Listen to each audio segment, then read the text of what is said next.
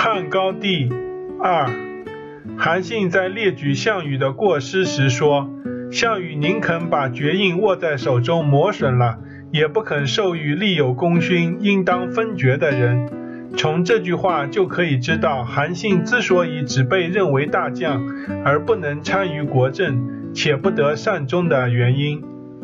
封爵只有顺其自然的授予才能隆重。它并不是君主用以换取天下的筹码，况且得到封爵也不一定就很荣耀。之所以荣耀，是因为其难得而已。君主轻之，则天下之人就会鄙视之；君主重之，天下之人也会重视之。宋太祖许诺曹彬攻取江南后，就授予他史相的职位，可见曹彬早在攻取江南之前就知。到得不到封爵，但他却十分安心服气。之所以如此，就在于宋太祖不轻易授爵。与此相反，更始帝滥封诸侯，以至于形成诸侯林立的局面。可当更始帝处于危亡之时，他所封的诸侯都不肯出来相救，这是为什么呢？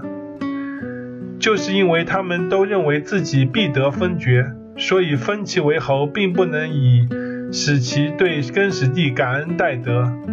项羽不惜屈己尊人而惜天爵，何故急速失道而必亡呢？汉高祖刘邦平定天下之后，过度分封，结果引起诸侯的数次起兵叛乱。汉武帝尽夺其权后，天下才获安宁，承袭列国的旧习。人们都想当一国之君。渴望尽快分封给他们土地人民，以任其为所欲为。在分封制之下，就像周初管叔、蔡叔那样的宗亲都起兵叛乱，何况他人呢？以分封来换取臣下打天下，从而使自己成为天子，君臣相互交易，期望着对方的尽快回报，这样必然连一个早晨的安居都做不到。韩信之所以向刘邦指出项羽吝惜封爵的过失，意思就是胁迫刘邦能以封爵换取天下，所以他一平定其地，就向刘邦提出了望齐的请求。其来投奔刘邦的意图于此暴露无遗。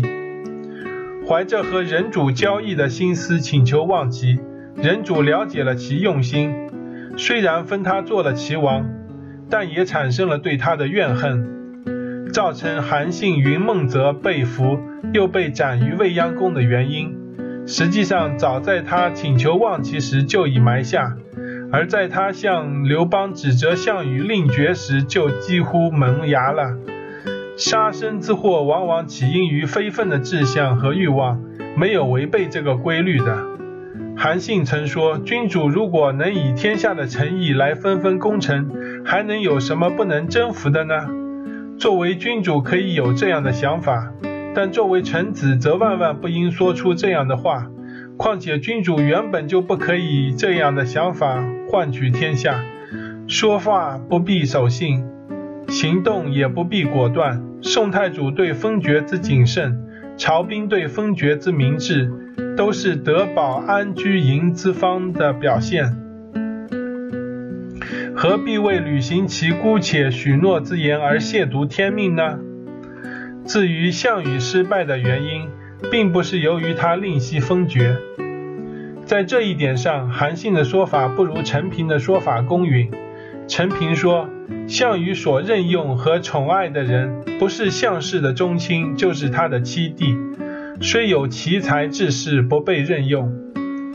本来项羽并不是完全不知人的人。他被人蒙蔽了，与项羽有姻亲关系的卑微小人都被项羽委以重任，执掌大权，这样有才之士怎么能不被隐蔽呢？不过项羽之所以这样做，也有其必然性，他是以欺诈而兴起的，侍奉怀王而杀怀王，属宋义部下又杀死宋义。汉高祖刘邦入关灭秦，当王关中，他又压抑刘邦而改封其为汉中王。田荣率众来归附，他又斩哀掠夺之。凡一贯忌害别人的人，总是以己之心夺他人之心，怀疑他人也同样会忌害自己。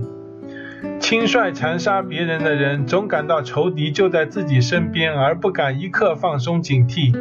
左顾右盼，只有自己的兄弟和有姻亲关系的人可以信赖。如果把权柄轻易授予外人，则自己就处于怀王宋义的境地，终日拥惧不安，甚至在睡觉时还在睡床周围布满持戈超骑的兵士。这样怎么能不生疑天下每一个人都是自己的敌人呢？然后这样疑心仍不能挽救他。项伯是汉王刘邦的心腹，但他又恰恰是项羽的兄弟。穷追项羽并逼迫项羽自尽者是吕马童，可吕马童正是项羽的老朋友，在大败之后仍跟随他的三十余骑中，竟然没有一个是他的兄弟和姻亲。